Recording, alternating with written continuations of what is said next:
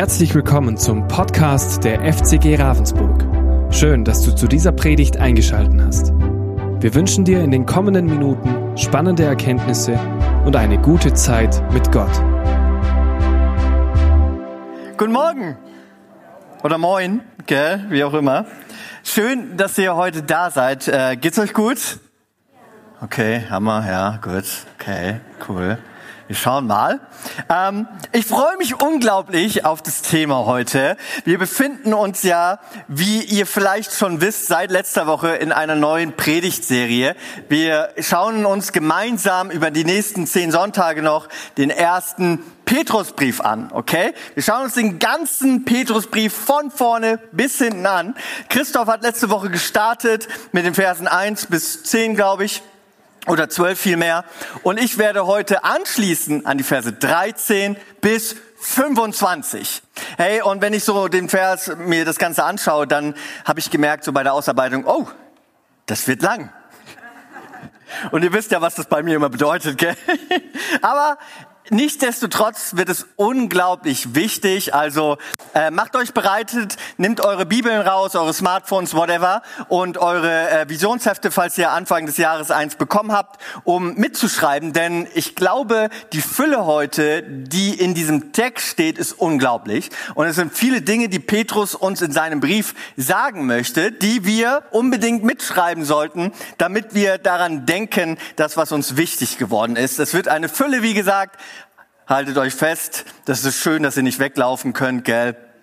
Ja, könntet ihr schon, aber ähm, ich, ich glaube, dass echt ein richtig großes Geschenk heute für jeden von uns hier wartet. Und selbst wenn du hier bist und nicht glaubst und denkst, wer oder was ist Petrus, keine Sorge, für dich wird heute auch ganz sicher was dabei sein. Ich glaube daran, dass Gott dir heute begegnen möchte. Hey, wer oder was ist denn Petrus überhaupt gewesen? Lass mich kurz nochmal. Einfach, vielleicht waren einige noch nicht da. Heute sind ja viele auch bei der Gemeindefreizeit und trotzdem ist es hier voll. Das ist ja Hammer. Ähm, lass uns ganz kurz nochmal reinschauen. Wer oder was hat diesen Brief geschrieben und warum? Petrus heißt dieser Brief und wir lesen ja oft, wenn wir die Briefe lesen, äh, Römerbrief oder so, die Person hieß da nicht Römer, ja, oder Apostelgeschichte oder so. Ähm, die Briefe wurden geschrieben aufgrund eines einer Situation oder aufgrund irgendwohin und deswegen hieß dieser Brief in der Regel auch so. Petrus jedoch, dieser Brief wurde nicht an Petrus geschrieben, das könnte man meinen, wie der erste Timotheusbrief oder so. Nein, diesen Brief hat Petrus selbst geschrieben. Petrus, einer der zwölf Jünger, die Seite an Seite mit Jesus mehrere Jahre verbracht haben. Dieser Petrus, der auf dem Wasser gelaufen ist und eingesunken ist. Dieser Petrus, der erkannt hat, dass Jesus Christus der Messias ist und wozu Jesus gesagt hat, auf diesem Felsen, auf dieser Erkenntnis möchte ich meine Gemeinde bauen. Dieser Petrus, der gesagt hat zu Jesus, dich werde ich niemals verleugnen, ich werde für dich sterben, der kurz drauf, nur ein paar Stunden später, Jesus dreimal verleugnet hat. Dieser Petrus, der Jesus, äh, den Jesus nach seiner Auferstehung am See Genezareth beim Fischen, er ist zurück in seinen alten Beruf gegangen, ja, den Jesus gefunden und geschnappt hat und wiederhergestellt hat und gesagt hat, weide meine Schafe. Der dann mit Johannes zusammen die ganze Welt auf den Kopf gestellt hat und am Ende für Jesus sogar, man sagt es so, gekreuzigt wurde, gestorben ist. Dieser Petrus, sein Brief lesen wir heute. Und wisst ihr, die anderen Briefe von Paulus in der Regel, wir haben ja sehr viele Briefe von Paulus, sind aufgrund einer bestimmten Situation an eine bestimmte Gemeinde in der Regel geschrieben. Wie der Römerbrief, der Korintherbrief. Aufgrund einer Situation, er sah, hey, da ist Sünde, das muss ich adressieren, das schreibe ich in den Brief. Da ist Heresie, Ehrlehre, da ist ein Grund an dieser Gemeinde, da schreibe ich einen Brief. Whatever. Es gab viele Situationen, viele Gründe und aufgrund dessen wurde ein Brief an eine bestimmte Gemeinde geschrieben. Und so müssen wir die Briefe auch, wenn wir sie lesen in der Bibel, auch interpretieren. Denn wir haben ja nicht immer dieselben Probleme wie die Gemeinde damals, aber wir können natürlich trotzdem Dinge daraus lernen. Ganz anders aber ist es im ersten Petrusbrief. Denn Petrus eröffnet seinen Brief, indem er schreibt, an mehrere Gemeinden zählt er auf. Also es ist nicht an eine bestimmte Gemeinde geschrieben, sondern an viele Gemeinden, die er aufzählt aufzählt, in Kleinasien, die heutige Türkei, könnte man sagen. Damals war die breite Masse an Gemeinden genau an diesem Ort. Schade und interessant ist, dass heute die allerwenigsten Gemeinden an diesem Ort noch sind oder Christen überhaupt eine Möglichkeit haben, in der, in der Türkei ihren Glauben auszuleben ohne Verfolgung. Schade. Aber trotzdem, unser ganzer Glaube resultiert aus diesen kleinen Gemeinden in der Türkei. Und an diese Gemeinden, an diese zerstreuten, schreibt er, an diese, ihr seid nur ein Teil quasi dort, an diese, ja, Pilger, weil wir nur ein, weil wir nur dort kurz sind auf dieser Erde, bis wir dann in den Himmel kommen, so schreibt Petrus das auch. An diese Personen in den verschiedenen Gemeinden, sie reichten dann die Briefe rum, schreibten sie ab. An jede Gemeinde hatte dieser Brief Allgemeingültigkeit. Das heißt, das, was Petrus hier schreibt, hat genauso 2000 Jahre später Allgemeingültigkeit für unsere Gemeinde und für unser Leben heute. Wir müssen uns nicht herausleiten, was ist die Situation gewesen oder wie auch immer. Nein, dieser Brief möchte Allgemeingültigkeit für unser Leben heute haben. Deswegen ist es so explosiv und so mega, dass wir uns diesen, Geme diesen Brief gemeinsam anschauen. Was möchte Gott durch Petrus uns heute in unserem 21. Jahrhundert hier sagen. Und Christoph hat bereits angefangen, letztes Mal darüber zu reden. Und ich möchte es ganz kurz zusammenfassen, denn er hat den ersten Teil dieses Kapitels gemacht, ich mache den zweiten Teil. Und ja, Petrus hat damals nicht äh, seinen Brief in Kapitel aufgeteilt mit Versen, das wurde später gemacht zur Einfachheitshalberkeit, aber ich nehme den zweiten Teil dieses ersten Kapitels. Und das heißt, dieser ganze Sinnesabschnitt ist ein gesamter Abschnitt. Also müssen wir uns anschauen, was zuvor geschrieben ist. Denn mein Vers fängt an mit deshalb. Immer wenn dieses Wort im Griechischen oder im Deutschen mit deshalb übersetzt auftaucht, müsst ihr aufhorchen, denn er legt, wer auch immer das geschrieben hat, legt dann ein Fundament, in diesem Fall Petrus, zeigt etwas auf und aufgrund dessen, deshalb dürfen wir jenes tun oder so leben. Deswegen, weil wir mit deshalb beginnen, ist es so wichtig, dass wir uns anschauen, was hat Petrus denn überhaupt geschrieben. Selbst wenn du nicht da warst, heute noch mal eine kurze Zusammenfassung. Weil du erwählt worden bist, Vers 1 und 2, gibt Gott dir eine lebendige Hoffnung, Vers 3, eine unaufhaltsame Hoffnung, die unverwüstlich und ewig ist, Vers 4 und 5. Selbst wenn du leiden musst auf dieser Erde, Verse 6 bis 9, hast du das, was die Propheten in Jesus Christus vorhergesagt haben. Das Evangelium, die Auferweckung aus den Toten. Vers 10 bis 12. Also, aufgrund dessen, dass wir in Christus auserwählt sind, dazu sage ich später noch was. Aufgrund dessen haben wir eine lebendige Hoffnung, eine unzerrüttelte Hoffnung, die nicht aufzulösen ist, also eine Heilsgewissheit zu 100 Prozent, dazu sage ich auch noch etwas, ja. Selbst wenn wir Verfolgung erleben müssen, die Christen damals lebten extreme Verfolgung, selbst dann dürfen wir uns auf die Verheißung stellen, die uns gegeben wurde durch die Propheten, bevor Jesus Christus da war. Viele Jahrhunderte und Jahrtausende vorher gab es Prophetien und Vorhersagungen, dass Jesus Christus kommen wird, um uns aus den Toten aufzuerwecken und Gnade kommen zu lassen. Deshalb, und jetzt kommt nämlich unser Abschnitt, deshalb dürfen wir folgendermaßen leben.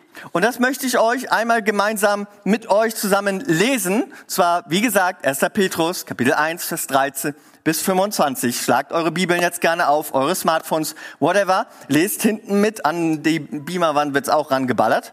Und dann schauen wir uns das gemeinsam an. Ich lese euch das äh, nach der heiligsten Bibelübersetzung überhaupt vor, weil sie keiner versteht, die Elberfelder Bibel vor.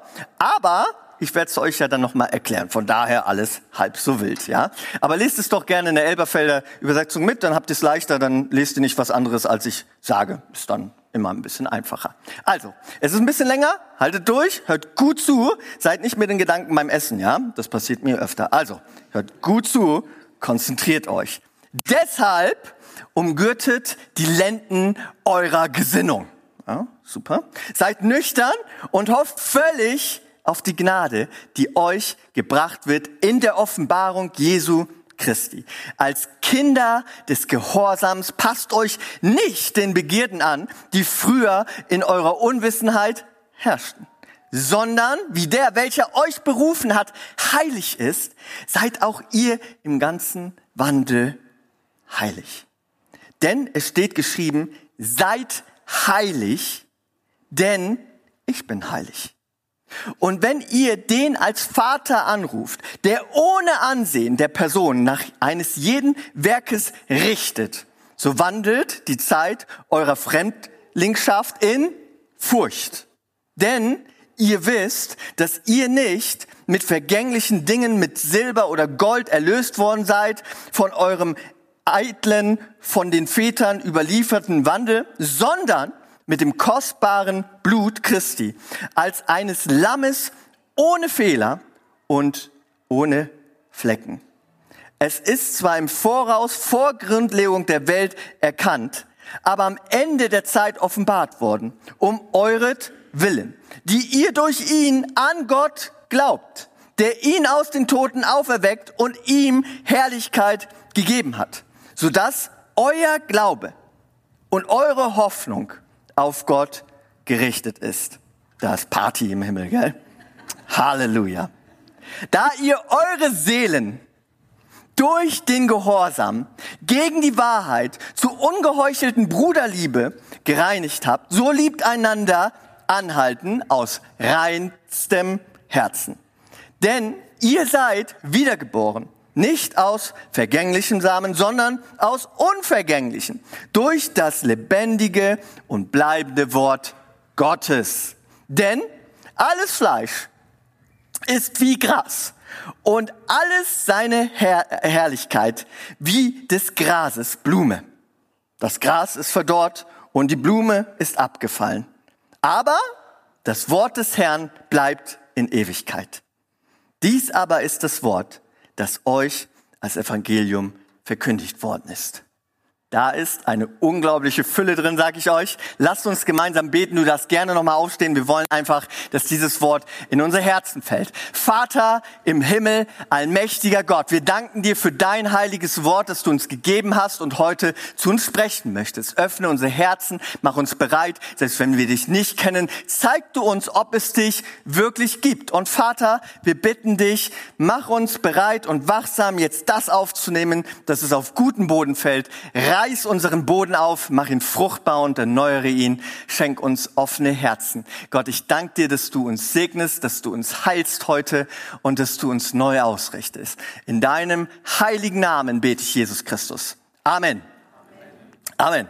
Hey, ich finde folgende Veranschaulichung so cool, die Robert Louis Stevenson, ein Schriftsteller, einmal in seinem Buch geschrieben hat. Und zwar lebte er in Schottland. Als kleiner Junge ist er aufgewachsen und erzählt diese Geschichte, als er noch, wie gesagt, ganz jung war. Er ging mit seinen Eltern durch die Straßen, es wurde Nacht und das ist schon lange her. Ja, damals gab es noch nicht so viel Elektrik, also fast gar nicht. Und ähm, dann gab es da diese Laternen überall und es ist ja fast äh, interessant, wie die so angegangen sind. Ne? Und plötzlich sieht der kleine ähm, Steven, äh, Stevenson, wie eins nach den anderen die Lichter angehen. Immer wieder geht ein Mann mit einer Leiter an die Laterne, klettert hoch, macht die Glasscheibe auf, nimmt äh, Feuer und zündet die Fackel an, macht die Glasscheibe wieder zu und eine Laterne nach der anderen geht an. Und er sagt, schaut, da schlägt jemand Löcher in die Dunkelheit. Und ich finde es so eine treffende Veranschaulichung, Löcher in die Dunkelheit zu schlagen. Und ich glaube, dass es als Christen unsere Aufgabe ist, als Lichter, Löcher in die Dunkelheit zu schlagen. Und deswegen, aufgrund der Fülle dieses Textes, was er aussagt, habe ich diese Predigt Wandeln in der Dunkelheit genannt und möchte mir mit euch gemeinsam heute anschauen, wie wir gemeinsam als gläubige Christen in einer dunklen Welt Löcher in die Dunkelheit schlagen können. Und um das Ganze zu veranschaulichen, ich mache ja immer gerne ein Punkte Predigt, aber wie vorgewarnt, drei Punkte, ja, ist immer gut, dann kann man nach einem Punkt aufatmen, ne? Zweiter Punkt, oh, bald ist er fertig, dritter Punkt, ja, Halleluja, Shekina Gottes kommt näher. So, auf jeden Fall drei Punkte. Unser Verstand, wir müssen zuerst unseren Verstand ausrichten, als zweites unser Verhalten korrigieren und als drittes unseren Willen festigen. Lasst uns anfangen mit dem ersten Punkt, den Petrus hier ausdrücken möchte. Wir müssen unseren Verstand korrigieren. Ich lese euch nochmal vor, Vers 13. Deshalb umgürte die Lenden eure Gesinnung, seid nüchtern und hofft völlig auf die Gnade, die euch gebracht wird in der Offenbarung Jesu Christi. Hammer. Man liest den Text, oder? Umgürte die Lenden deiner Gesinnung. Wow. Ja, man ist so offenbart, wenn man das liest oder du in deiner Bibelarbeit liest, die das denkst, Halleluja, wer weiß, was das bedeutet? Seht ihr. Und man liest dann einfach weiter und denkt sich, wow, das hat mir gar nichts gebracht. Aber wenn man so etwas liest, dann sage ich euch, bleibt am besten stehen, denn der Text möchte euch ganz sicher irgendwas sagen. Nur wir 2000 Jahre später, wir Kartoffeln in Deutschland, ja, kennen manche Dinge einfach nicht wie damals. Und damals war es so, die Mode war anders. Ja, Männer haben gerne Röcke getragen, ja, lange Roben, äh, Frauen auch. Und dann hatte man halt so lange Gewänder an, war luftig, war super, ja, kein Problem, easy. Und damals hatte man, wie gesagt, dieses lange Gewand an. Nur ein Problem neben dieser ganzen Luftigkeit und Schönheit, ja, eines Mannes, war dann folgendes Problem. Wenn man arbeiten musste oder rennen musste oder kämpfen musste, stolpert man ganz gerne mal über dieses Gewand. Also es war im Weg. Wisst ihr, ich bin ja auf vielen Hochzeiten, weil ich äh, Menschen traue und weil ich auch noch Hochzeiten fotografiere nebenbei. Ich war auf sehr vielen Hochzeiten. Und wisst ihr, Hochzeiten sind oft so krass vorbereitet und organisiert, heftig, ja. Nur ein Punkt wird oft bei der ganzen Vorbereitung und Planung und manchmal gibt's so sogar, wird der Gang zum Altar durchgeplant und geprobt, heftig, ey. Und eins wird oft vergessen bei der Planung, also falls du jetzt kurz vor dem Heiraten bist, denke dran. Äh, die Voluminität, also die Größe des Kleides. Ja, äh, ich habe alles schon gesehen. Ja, es gibt äh, Bräute, die stolpern und fallen. Ja, es gibt ja, es gibt Bräute, die ich gesehen habe in einem Auto und dann kam ein Auto im Osten war das, das war so ein ganz kleines Auto, ich weiß nicht, wie das heißt, ja. Gibt so ein ganz klassisches altes Auto, da waren die drin, war, sah richtig cool aus. Nur man sah halt, als das Auto mit der Braut kam, ich darf das immer als erster sehen, weil ich dann fotografiere, sah man halt die ganze Windschutzscheibe weiß, ja. Weil man halt nur das Kleid sah. Gut, die Fotos sind halt dementsprechend weiß, ja. Und ich habe da genau ja, so, äh, das war jetzt nicht das Foto, das ich gemacht habe, aber das fand ich äh, besonders schön. Manche Dinge hat man nicht ganz so äh, im, im Blick. Und eine Frage, das ist für mich ein Wunder. Und das ist eins dieser Wunder, die man wahrscheinlich niemals erklären kann. Und niemals, niemals wird es einem als Mann zuteil werden, weil ich weiß, wie lange es dauert, so ein Kleid anzuziehen. Ähm, wie Frauen auf die Toilette gehen während der Hochzeit. Das ist eins dieser unerklärlichen Dinge, es, es wird so bleiben. Ich werde in der Dunkelheit bleiben. Aber gut, dass wir heute schauen, wie wir Löcher in die Dunkelheit strahlen. Vielleicht kann es mir ja später jemand. Nein, egal. So, auf jeden Fall. Damals, seht ihr, war da so ein Problem. Und deswegen hatte man einen Gürtel. Das würde ich jetzt Frauen nicht unbedingt empfehlen, das zu tun. Man hatte dann einen Gürtel hier drum und nahm dann diesen Rock oder dieses Tuch und krempelte es hoch und steckte es sich in den Gürtel. Brillant, oder? Brillant. Und dann hatte man freie, Arme, äh, freie Beine, als Braut würde ich das jetzt nicht unbedingt machen. Ähm, und dann konnte man an die Arbeit gehen. Man konnte laufen, man konnte kämpfen. All das. Und das heißt es nichts anderes als umgürtet die Lenden, ja, umgürtet die Lenden. Halleluja, Offenbarung 1 heute, ja, mitschreiben. Umgürtet die Lenden heißt im modernen, anders übertragen, einfach krempelt die Ärmel hoch. Warum schreibt das denn niemand, ne? Krempelt die Ärmel hoch, macht euch bereit, macht deine Gesinnung, deinen Verstand bereit für die Arbeit, die vor dir liegt, möchte Petrus hier sagen. Also, richtet euren Verstand aus. Dann sagt er, seid nüchtern. Und du bist heute vielleicht hier und sagst, Halleluja, check, ja, ich bin nüchtern angekommen. Also mit Alkohol hat das nichts zu tun. Es möchte einfach sagen, sei klar, denke klar, sei moralisch entschlossen, ja? Also, richte deinen Verstand aus, mach ihn klar, sei moralisch entschlossen und richte dich aus. Wisst ihr, Verhaltensforscher haben herausgefunden, da gibt es wirklich sehr viele Studien drüber, haben herausgefunden, dass unser Unterbewusstsein, da gibt es noch so ein Unterbewusstsein neben dem klaren Bewusstsein, dass das unsere Handlungen extrem steuert. Ja, es macht sehr viel aus, was wir tun. Cool, dass es so Verhaltensforscher gibt, die das bestätigen, was eh schon lange in der Bibel steht. Das finde ich immer gut. Lasst uns doch mal angucken, was Jesus mal sagt in Matthäus 12, Vers 34b, da redet er zu den Pharisäern und sagt, denn wie der Mensch in seinem Herzen denkt, so redet er. Mit anderen Worten, was wir glauben, was wir, was wir denken, bestimmt, wie wir handeln. Wenn wir also mit unserem Verstand in der Dunkelheit leben. Du bist vielleicht depressiv, hast viele schlechte Gedanken, bist undankbar über dein Leben und denkst nur über, über, über Unvergebenheit und über Dinge nach, dann sag ich dir, wirst du auch in der Dunkelheit wandeln. Wenn dein Verstand aber, wie Petrus jetzt auch sagt, wie sollen wir ihn fokussieren und ausrichten und moralisch korrekt sein? Indem wir hofft völlig auf die Gnade, die euch gebracht wird in der Offenbarung Jesu Christi. Wir alle setzen unsere Hoffnung auf irgendetwas, oder? Ein Student setzt seine Hoffnung worauf? Seinen Abschluss zu schaffen, zu akkreditieren, ja, Bachelor, Master, Doktor, whatever. Ein äh, Politiker setzt seine Hoffnung auf die positiven Wahlergebnisse. Eltern setzen ihre Hoffnung auf die gelungene Erziehung ihrer Kinder. Ein Christ wiederum sollte seine Hoffnung worauf setzen? Darauf, dass wir gerettet sind. Deine Heilsgewissheit. Das, was ähm, Christoph letzte Predigt angesprochen hat, dieser ganze Text baut sich so auf, dass er sagt, du bist gerettet. Durch Glaube. Und diese Rettung kann dir keiner streitig machen. Nichts, was du tust, was du getan hast, was du noch tun wirst. Aber das Einzige, was es streitig machen kann, ist dein Verstand.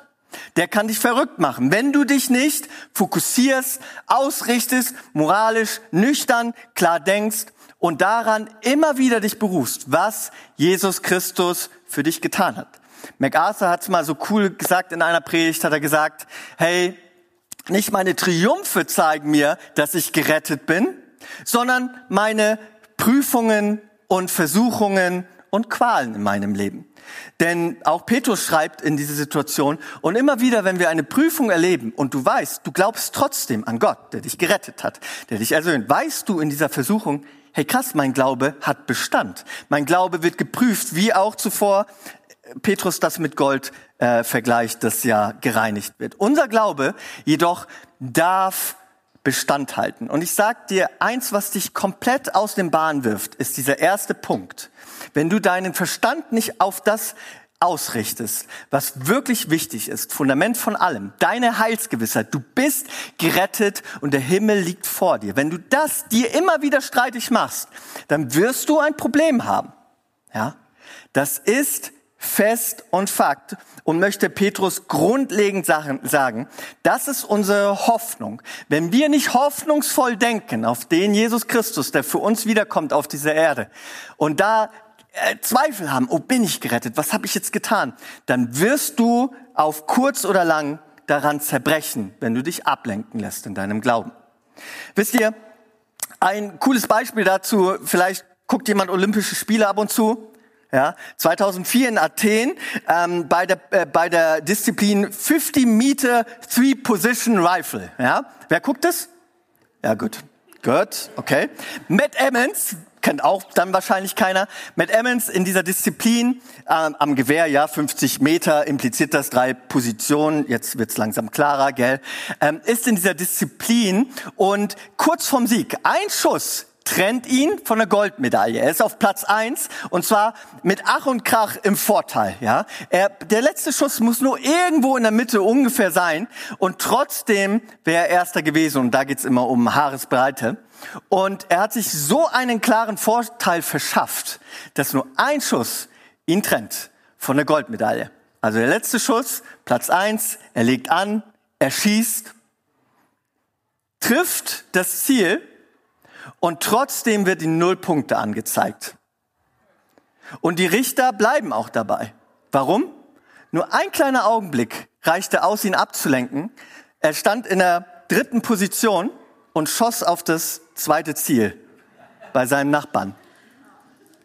Irgendwas hat ihn abgelenkt und er rutschte auf den achten Platz beim letzten Schuss und hat nichts mehr bekommen. Keine Goldmedaille, keine Silber, keine Bronze, nichts. Nur eine kleine Situation kann uns so schnell ablenken. Wir müssen, wenn wir in einer dunklen Welt wandeln wollen, um Löcher in die Dunkelheit zu schlagen, müssen wir zuerst unseren Verstand ausrichten, fokussieren, nüchtern bleiben, daran festhalten, dass wir gerettet sind aufgrund der Gnade, die uns durch Christus zuteil geworden ist. Und das baue ich später noch weiter auf. Als zweites müssen wir unser Verhalten aufgrund dessen gestalten. Lasst mich das Ganze nochmal vorlesen im Vers 14 bis 16. Als Kinder des Gehorsams passt euch nicht den Begierden an, die früher in eurer Unwissenheit herrschten, sondern wie der, welcher euch berufen hat, heilig ist, seid auch ihr im ganzen Wandel heilig. Denn es steht geschrieben, seid heilig, denn ich bin heilig. Wir sind als allererstes Kinder des Gehorsams, sagt er. Was heißt das? Auf Glaube sind wir gerettet und deshalb leben wir im Gehorsam. Wem gegenüber? Wir sind Kinder. Unserem Vater gegenüber. Und damals, das alte Leben ist vergangen. Und wisst ihr, wenn ich auf mein altes Leben gucke, dann denke ich nur über so viel Dreck nach, so viel Ziellosigkeit, so viel Enttäuschung, so viel Dinge, die ich verfolgt habe, die absolut nichts Positives für mein Leben hatten. Aber es gibt auch Christen, mit denen ich immer wieder darüber rede und die sagen, hey, boah, als ich damals nicht gläubig war, ne, da war so viel so besser, gell? Ich konnte noch Alkohol trinken ohne Probleme, darf man heute auch, ja. Aber das verwechselt man manchmal. Ich konnte, ah, es war egal, mit wem ich in der Beziehung oder im Bett landete, äh, Partys, kein Problem. Egal was, ich musste nicht drüber nachdenken, ob ich darf oder nicht. Äh, lass uns mal reingucken, was was Paulus dazu sagt, nicht Petrus jetzt, sondern Apostel Paulus, was er darüber sagte, was das vergangene Leben so ausgemacht hat, bevor man glaubte. Dazu möchte ich euch Epheser 2, Vers 1 bis 3 vorlesen. Dort schrieb er an die Gemeinde in Ephesus, aus einem bestimmten Grund, auch euch hat er auferweckt, die ihr tot wart, in euren Vergehungen und Sünden, in denen ihr einst wandeltet gemäß dem Zeitlauf dieser Welt, gemäß dem Fürsten der Macht der Luft, des Geistes, der jetzt in den Söhnen des Ungehorsams wirkt. Unter diesen hatten auch wir einst alle unseren Verkehr in den Begierden unseres Fleisches, indem wir den Willen des Fleisches und der Gedanken, Taten und von Naturkinder des Zornes waren, wie auch die anderen. Was sagt Petrus, äh, Paulus also? Wie war unser Leben damals? Zum einen tot, gefangen unserer, in unserer eigenen Lust und drittens bösartige Gedanken hatten wir und taten. Und Petrus knüpft daran an, baut seinen Gedanken auf und sagt, genau deshalb müssen wir unsere Gedanken ausrichten und unsere Taten müssen diesem Gedanken folgen und sich unterscheiden von den Rest der Welt. Denn wir leben in einer Welt, die in, so sagt es auch Paulus, in der Sünde lebt, nicht weiß, was gut oder schlecht für sie ist. Und das müssen wir adressieren und können da nicht drum herum weichen, ja. Jeder Mensch, der nicht glaubt, ist in seiner Sünde gefangen und kommt aus eigener Kraft da nicht heraus. Und es ist, wir als Christen dürfen erkennen, dass das, was wir tun, einen, einen Grund hat und dass wir unser Verhalten korrigieren können. Wisst ihr, Menschen, die nicht glauben, die einfach leben, die leben halt so. Die können da auch gar nichts für, weil sie in der Sünde gefangen sind. Wir lästern und beschweren uns so schnell über Politiker und Leute, die irgendwie leben, wie wir es moralisch nicht vereinbaren können. Aber hey, das, äh, die Menschen können nicht anders. Das ist in Ordnung. Was wir und, und unsere Aufgabe ist, ist nicht, sie zu beleidigen, darüber zu lästern, ist für sie zu beten und sie zu Jesus Christus, zum lebendigen Glauben zu führen. Und dann sollte eine Veränderung einsetzen. Genau dann, weil erst dann können wir unsere äh, Gedanken, gell, den Gürtel um unser Gehirn binden, ja, und unsere Taten korrigieren. Das möchte er. Petrus möchte also sagen, wir sollen Nein zu unserer Vergangenheit sagen, uns davon abschneiden. Das heißt, du hast Dinge in deiner Vergangenheit vor deinem Glauben getan, die du nicht mehr tun sollst. Du bist mit Menschen so umgegangen, schlecht, wie du es heute nicht tun solltest. Und du hast dir vielleicht Internetseiten angeguckt, die heutzutage keinen Einfluss mehr auf dein Leben haben sollten. Und wenn du immer noch in diesen Dingen lebst, dann fang an, deinen Verstand auszurichten auf die Hoffnung in Jesus Christus und deine Taten moralisch nach dem Willen Gottes zu korrigieren. Denn das ist, der, ist die Basis dafür, dass wir als Christen Löcher in die Dunkelheit schlagen können. Denn wir sind Kinder des Gehorsams. Wir sind in eine neue Beziehung hereingebracht worden, in die von Jesus Christus. Wir gehören zu ihm. Er ist unser Vater. Und alles, was wir tun, was nicht in Ordnung ist mit ihm, ist eine Sabotage auf unsere Beziehung zu ihm. Eine Sabotage, die natürlich nicht aufgelöst wird, aber etwas, was nicht gut ist, was wir nicht tun sollten. Denn Petrus sagt, wir sollen Ja sagen zu unserem Vater, zu dem, der für uns alles gegeben hat, indem wir heilig leben. Wir haben jetzt heute auch mehrere Lieder gesungen mit dem Begriff heilig, Gott ist heilig. Und ich, ich äh, frage mich, wie würdest du diesen Begriff heilig füllen heute? Geh mal auf die Straße in den Starbucks, whatever, und frag mal einfach zehn Leute, was sie unter Heiligkeit verstehen. Oder hier in der Gemeinde, würde mich auch mal interessieren. Aber vielleicht kommen da auf der Straße so Dinge wie oh, ein alter Mann mit langem Bart, gell? Orgeltöne, Engelschöre, die singen, ja, irgendwie Kirchenfenster, bunte Heiligkeit. Was bedeutet Heiligkeit? Als Jesaja, ein Prophet aus dem Alten Testament, einmal auf eine Offenbarung hatte, sah er so Seraphine, verrückte Engelswesen, wie die aussahen, ey. Und die sangen Folgendes, diese ganzen Wesen und die Ältesten, whatever, die sangen Folgendes, und jetzt wird's interessant. Heilig, heilig, heilig. Sie sangen immer wieder dreimal heilig und verbeugten sich, warfen sich nieder vor Gott. Gottes Hauptattribut ist immer wieder, wenn wir in der Bibel lesen, Heiligkeit. Sie sangen nicht, und das ist echt spannend, Liebe, Liebe, Liebe. Sie sangen auch nicht gnädig, gnädig, gnädig. Auch sangen sie nicht gerecht, gerecht, gerecht. Auch wenn das alles Eigenschaften von Gott sind, fokussierten sie sich auf das Hauptattribut von Gott. Und zwar heilig, heilig, heilig. Und so wie Gott heilig ist, sollen auch wir heilig sein. Aber was bedeutet das jetzt konkret? Heißt es, wir sollen moralisch gut leben, so wie Gott es möchte? Ja, schon. Aber es ist so viel mehr noch. Wisst ihr, Heiligkeit in seinem Grundbegriff heißt nichts anderes als einzigartig, anders. Gott ist einzigartig. Er ist anders als alles andere, was es gibt. Sie sangen also einzigartig, einzigartig, einzigartig. Gott ist anders, anders, anders. Gott ist so einzigartig, dass nichts auf dieser Welt man mit ihm vergleichen könnte. Und um das Ganze besser zu verstehen, auch diese, diese, man sieht in der Bibel, dass Heiligkeit auch was mit, mit, mit Tod und mit, mit, mit Kraft und alles zu tun hat. Also man konnte in Gottes Gegenwart nicht stehen. Man ist sogar vergangen, wenn man zu nahe kam. Möchte ich euch ein Beispiel erzählen, was das Ganze ganz gut für unser Gehirn veranschaulicht. Und zwar die Sonne.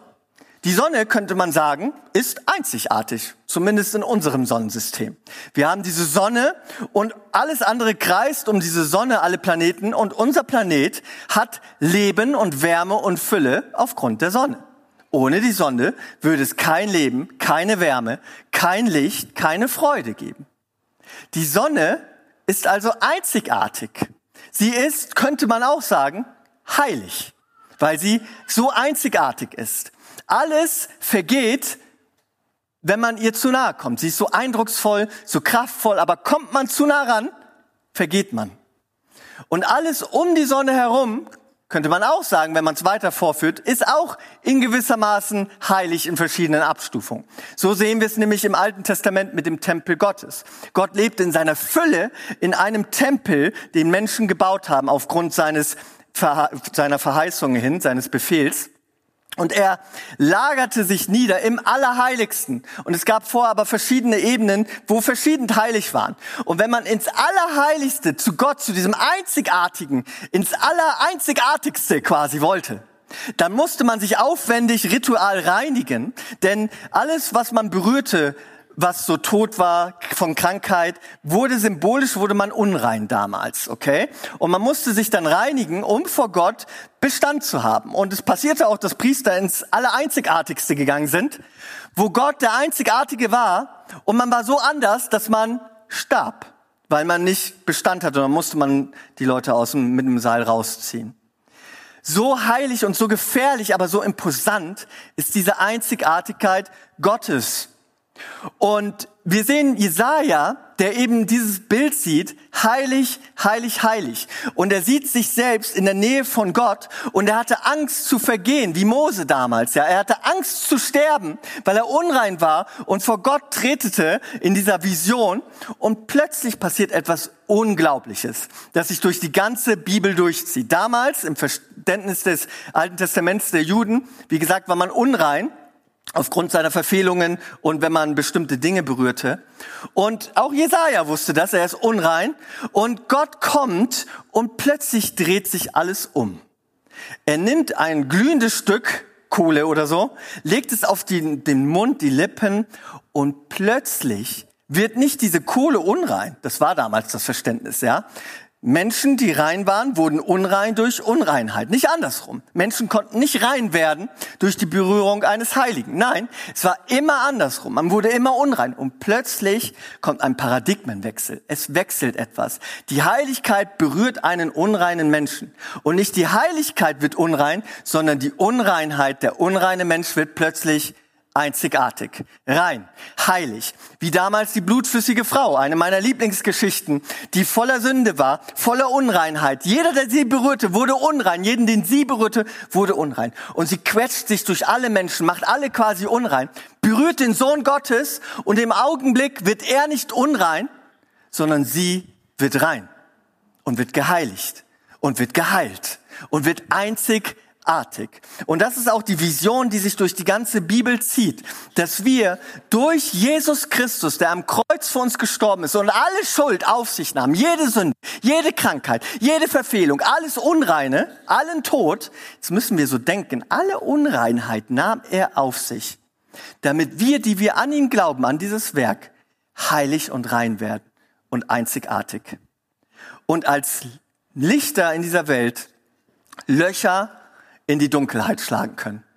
Und dennoch sind wir immer wieder angehalten, uns daran zu erinnern, unseren Verstand zu festigen und unser Verhalten zu korrigieren.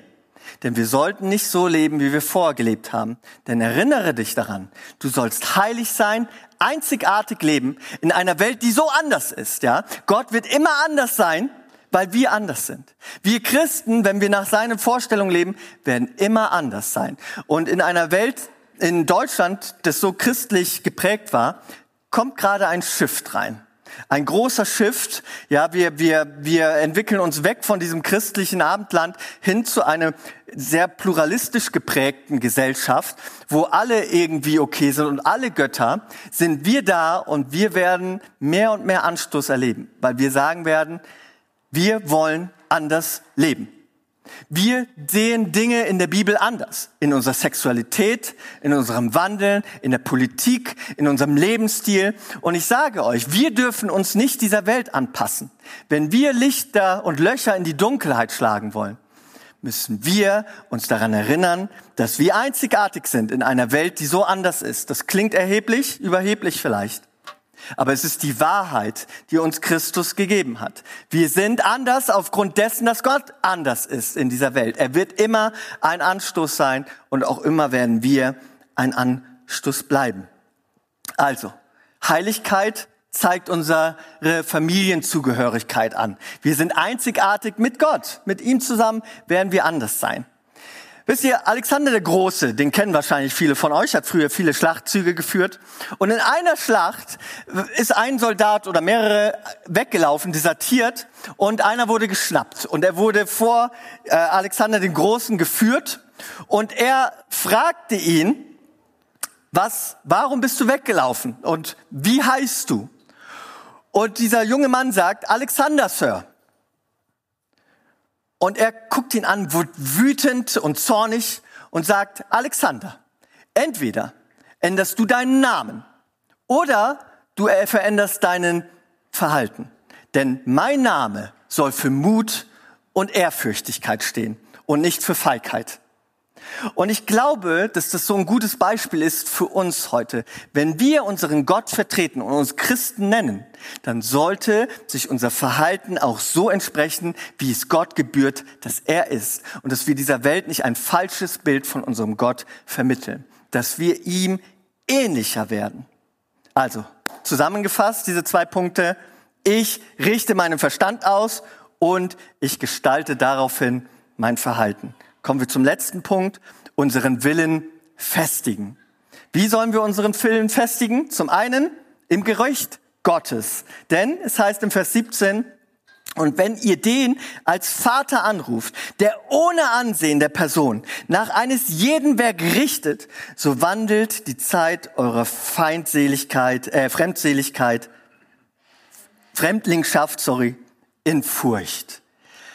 Petrus drückt hier aus, wir sind nur Fremde in einer Welt, die so anders ist. Nur auf Durchreise. Irgendwann werden wir vor Gott stehen und wir sollen in Ehrfurcht vor ihm leben. Das heißt, wir sollen im Anbetracht dessen, dass Gott einmal die ganze Welt richtet, unseren Willen festigen und daran festhalten, dass wir unseren Verstand ausrichten und unser, Verst äh, unser Verhalten gestalten, aufgrund dessen, dass das Gericht eines Tages kommt. Und im Angesicht, zweitens, des Wortes Gottes.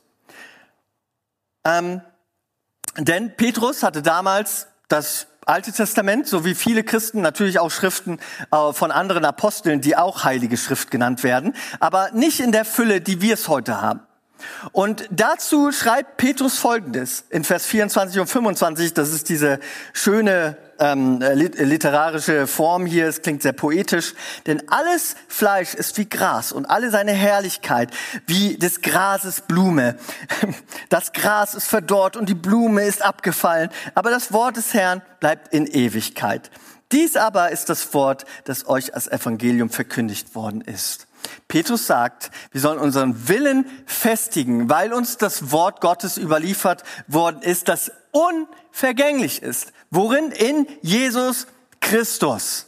Dieses Wort, die Bibel, das wir heute haben, Leute, ist so ein unglaublicher Schatz. Ein Schatz, den diese Welt immer wieder versucht hat zu zerstören. In seiner schlimmsten Form namens Kaiser Diokletian war es 303 nach Christus. Es brach die letzte und brutalste Christenverfolgung überhaupt aus. Denn früher war es in der römischen ähm, Politik so, dass Politik und Religion zusammengehörten. Die konnte man, das konnte man nicht trennen. Also wenn ich der Politik folgte, glaubte ich wie eine Religion an den Gottkaiser und so weiter. Und Christen hatten es besonders schwer, weil sie die Politik zwar folgen wollten, wie Christus es gesagt hat, aber einem anderen Gott gehorchten wollten. Und deswegen erlebten sie so starke Verfolgung. Äh, Diokletian ähm, ähm, ließ ein Sekret alle heiligen Schriften, alle Schriften von den Christen zu verbrennen und Christen zu töten. Die brutalste und schlimmste Christenverfolgung brach aus. Und wisst ihr, was passierte? 311, so aus einer äh, literarischen äh, Quelle habe ich es hier abgeschrieben, 311 endete die Verfolgung mit der Anerkennung des Christentums. Warum? Als sich zeigte, dass sich diese nicht ausschalten ließ. Wie krass. Menschen, die aufgrund ihrer Verfolgung nicht aufhörten, Löcher in die Dunkelheit zu schlagen. Die bis aufs Blut das Wort Gottes verteidigten, das Evangelium und einstießen, sich kreuzigen ließen. Ganz Rom war voller Kreuze von Christen, die nicht aufgehört haben zu sagen, ich bin einzigartig. Und ich bin anders, weil Gott mich so unglaublich liebt. Oh, sorry. Weil Gott mich so unglaublich liebt. Ich will dieser Welt Errettung bringen. Was für ein Wunder, dass Gottes Wort bis heute über tausende von Jahren überliefert wurde, verteidigt wurde von Gott, von Menschen, mit ihrem Leben, mit allem, damit wir heute in einer Fülle leben können, die wir uns so oft rauben lassen. Wir sollen also unseren Willen festigen. Die Christen schlugen Löcher in die Dunkelheit und so sollen auch wir das. Fazit, wir sollen unseren Verstand ausrichten, unser Verhalten korrigieren und unseren Willen festigen. In dem resultierend auf den Grundlage von folgendem Fundament. Damit möchte ich dann zum Ende kommen. Ich glaube, wir singen noch ein Lied, ne? Das passt. Ich habe euch ja vorgesagt, das äh, vorher ne? Prophetisch, dass euer Braten heute länger im Backofen bleiben muss. Ja? Sorry, damit macht man keine Witze. Aber ich möchte euch resultierend, was so wichtig ist, noch vorlesen. Resultierend ist folgendes, Vers 22. Da ihr eure Seelen durch den Gehorsam gegen die Wahrheit zur ungeheuchelten Bruderliebe gereinigt habt, so liebt einander anhaltend aus reinem Herzen. Petrus war Folgendes schon klar. Wir sollen heilig leben und resultierend daraus sollen wir andere lieben. Und wir spielen meistens beides aus, finde ich. Es gab Zeitalter und äh, in der Kirchengeschichte, wo diese Heiligkeit sehr stark gelebt wurde. Ja, du bist heilig, du musst moralisch okay sein, und dann werden alle anderen ausgestoßen, Frauen schlecht behandelt, Homosexuelle ver, ver, verstoßen und alles. Wo heutzutage die Politik uns schon Vorbild sein kann im Umgang mit Menschen, nicht in der Toleranz, aber im Umgang, wie wir mit Menschen umgehen sollen, die anders leben als wir. Heutzutage aber leben wir in einem Zeitalter, wo wir die Liebe extrem pushen. Ja? Durch die Liebe ist alles gefühlt entschuldigt. Ja? Gott, Jesus ist Liebe. Das ist der Endgegner, gell? Jesus ist Liebe. Ja, komm, ist doch egal. Jesus ist Liebe. Ja? Du, kann, du kannst sündigen, wie du willst. Jesus ist Liebe. Nein, Heiligkeit und Liebe nicht auszuspielen gegenseitig. Sie gehören zusammen. Auch Petrus war es klar. Weil du heilig bist, kannst du, sollst du liebevoll mit anderen Menschen umgehen. Nicht aufzulösen. Und wir müssen heute die Spannung aufhalten. Heilig leben und andere Menschen lieben. Aber auch sagen, hey, so wollen wir nicht sein. Wir sind einzigartig. Wir sind anders. Sorry, ich habe euch zu früh nach vorne geholt. Aber ihr seht gut aus. Ja. Ich komme jetzt zum Schluss. Hier steht Schluss. Folgendes ist nämlich ganz wichtig noch. Und ich weiß nicht, wie es euch geht. Das ist so ein Thema, ich möchte ganz kurz anschneiden. Ich habe mit Christoph auch drüber geredet und so. Es ist ein Thema, was in der Christenheit akribisch diskutiert wird. Die äh, Erwählung und Errettung. Gell? Wer, wer hat da so Schwierigkeiten ein bisschen mit dem Thema? Gibt es da ein paar Leute? Ja, uh, einige, genau. Es ist so ein, so ein spannendes Thema, was so, so, so komplex und so schwierig manchmal ist. Lasst mich aber vorlesen, was Petrus ausdrücken und uns mitgeben möchte. Nicht als Angst, sondern als Ermutigung. Vers 20 und 21. Schon vor der Erschaffung der Welt war Christus als Opferlamm ausersehen. Und jetzt, am Ende der Zeit, ist er euretwegen auf die Erde, auf der Erde erschienen. Durch ihn habt ihr zum Glauben an Gott gefunden, der ihn von den Toten auferweckt und ihm die Macht und Herrlichkeit verliehen hat. Und deshalb ruhen jetzt auch unser Vertrauen und unsere Hoffnung äh, auf Gott. Und Petrus eröffnet den Brief ja, dass er an alle Auserwählten in Gottes Vorhersehung schreibt. Und folgende Auslegung habe ich heute für euch mitgebracht. Wir sehen hier vor Grundlegung der Welt, das muss man sich mal reinziehen, ja, hat er Christus als Opferlamm ausersehen. Das heißt, bevor die Welt geschaffen war, bevor Adam und Eva gesündigt haben, hat er seinen Sohn als Opferlamm bereit gemacht. Das heißt, aufgrund seiner Vorhersehung, seiner übernatürlichen Weisheit, wusste er alles. Jetzt kann man das folgendermaßen auslegen. Entweder du sagst, ja, Gott hat es vorherbestimmt und alles, was passierte auf dieser Erde mit Adam und Eva, hat er vorherbestimmt. Menschen, die glauben, hat er vorherbestimmt. Oder aber, du kannst es auch sehen, er wusste in seiner Weisheit, was passieren wird. Ich persönlich habe keine Antwort darauf. Und ich glaube, wir tun uns schwer, wenn wir eine Antwort auf diese Frage finden. Folgendes, Gott zeigt uns einfach nicht alles von ihm. Er reißt Dinge an. Folgendes möchte er uns aber sagen. Und das ist die Wahrheit und das ist wichtig. Und zwar, dass Christus vor Anbeginn der Welt auserwählt war, um für alle Menschen durch die ganze Welt hindurch als Opferlamm da zu sein. Und aufgrund seiner Weisheit, seiner Vorhersehung hat er uns erwählt. Warum? Aufgrund unseres Glaubens in Christus, der vor Grundlegung der Welt auserwählt war. Aufgrund deines und meines Glaubens, weil wir glauben in Christus, sind wir miterwählt in Christus, der erwählt wurde von Anbeginn der Zeit als Opferlamm. Nicht du, nicht ich, nicht wir, nicht das, was wir tun, ist das, was uns heilig und gerecht und einzigartig und vor Gott das ewige Leben schenkt. Nein, es ist Christus, der von Anbeginn der Zeit, Gottes absolute Souveränität wird hier klar. Vor Anbeginn der Zeit, nichts liegt außerhalb der Kontrolle Gottes, ist eines fest. Ich werde kommen, um dich und mich zu retten, sagt Gott. Ich habe das vorher geplant. Du bist nicht Zufall, du bist nicht äh, ausgelegt der Sünde. Ich werde kommen und dir den, den Sieg geben, wenn du es willst. Und das ist immer noch unser Hinzutun. Dein Glaube kann dir Gewissheit geben. Und er sollte dir Gewissheit geben. Vergiss es nicht, die Heilsgewissheit. Lass sie dir nicht streitig machen. Fall nicht von einer Seite des Pferdes runter. Sag nicht, meine Taten sind es, die mich retten. Meine Moral, meine Heiligkeit. Sag aber auch nicht, Gottes Souveränität der Auserwählung macht mich zum Christen. Ja, Nur er bestimmt, wer äh, glaubt und wer nicht. Nein, es ist ein Zusammenwirken. Aufgrund seiner Souveränität, seines Opferlammes, das er vor Grundlegung der Welt bestimmt hat, können wir gerettet werden, weil wir glauben an Christus. Und das ist dein und mein Hinzutun. Gott möchte jedem Einzelnen von uns begegnen. Er ist für jeden Menschen gestorben, heißt es. Und für jeden zur Rettung. Wer da an ihn glaubt. Und wenn du heute hier bist und nichts damit anfängst kannst, sage ich dir eins. Gott liebt dich unglaublich. Gott liebt dich so sehr und er möchte dich zu einem Menschen machen, der Löcher in die Dunkelheit schlägt. Er möchte dich anders machen. Er möchte dich einzigartig machen. Er möchte dich herausrufen aus dieser Welt zu seiner Herrlichkeit hin. Und ja, wir werden anstoßen und anders sein, aber wir werden gut anstoßen. Christen, die moralisch nach dem leben, was Gott uns gegeben hat, ey, sind Menschen, die dieser Welt wahrhaft Veränderung und Liebe bringen. Aber wir verstehen es oft zu falsch.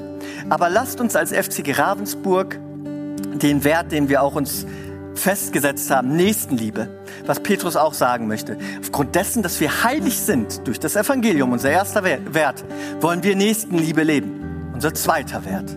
Und Menschen zu Gott führen in aller nötigen Liebe und Anhaltigkeit. Und wir wollen für alle beten und alle lieben, die anders sind als wir. Aber wir wollen nicht aufhören, daran zu glauben, dass Christus der einzige Weg ist. Nicht ein Weg, nicht ein Gott, der einzige Gott. Und wenn wir an ihn glauben, können wir Löcher in die Dunkelheit schlagen. Und dazu möchte ich euch heute ermutigen, bei dieser wunderbar langen Predigt, ja? Ja.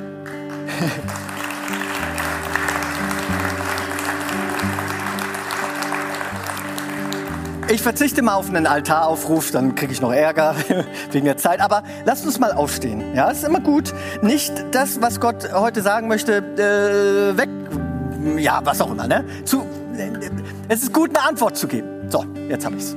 Es ist gut, eine Antwort zu geben. Schließ mal deine Augen, dann bist du nicht abgelenkt. Das mache ich mit den Kindern immer so. Ne?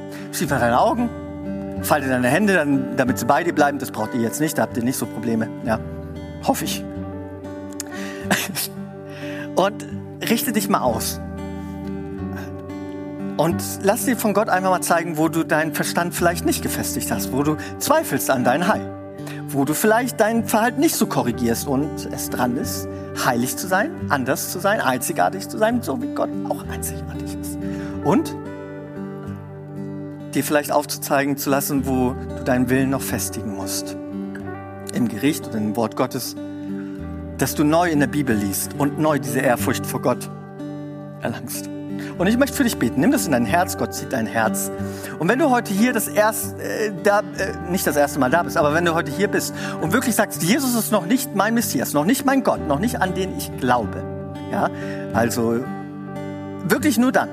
Und du sagst, ich will ab heute glauben. Und ich erkenne, dass dieser Jesus mein einziger Weg ist. Und ich möchte Lichter in die Dunkelheit schlagen. Dann, wir haben alle unsere Augen zu, außer ich. Ich will für dich beten, mit dir beten. Dann heb deine Hand. Ja? Dann heb deine Hand, wenn du das möchtest. Okay, vielen Dank. Hammer. Gott sieht auch deine Hand und ich werde mit dir gemeinsam beten. Es ist ein Riesengeschenk, was Gott dir geben möchte. Und lass es nicht vor, an dir vorbeikommen, gehen. Komm danach auf mich zu und lass uns gemeinsam reden, was vielleicht nächste Schritte sein können in deinem Glaubensleben. Vater, ich danke dir von ganzem Herzen, dass du uns berufen hast, in Jesus Christus, dein Opferlamm, Löcher in die Dunkelheit zu schlagen hilf du uns dabei, Löcher in die Dunkelheit zu schlagen. Danke, dass du hier neue Menschen zu Lichtern berufst, die Löcher in die Dunkelheit schlagen werden.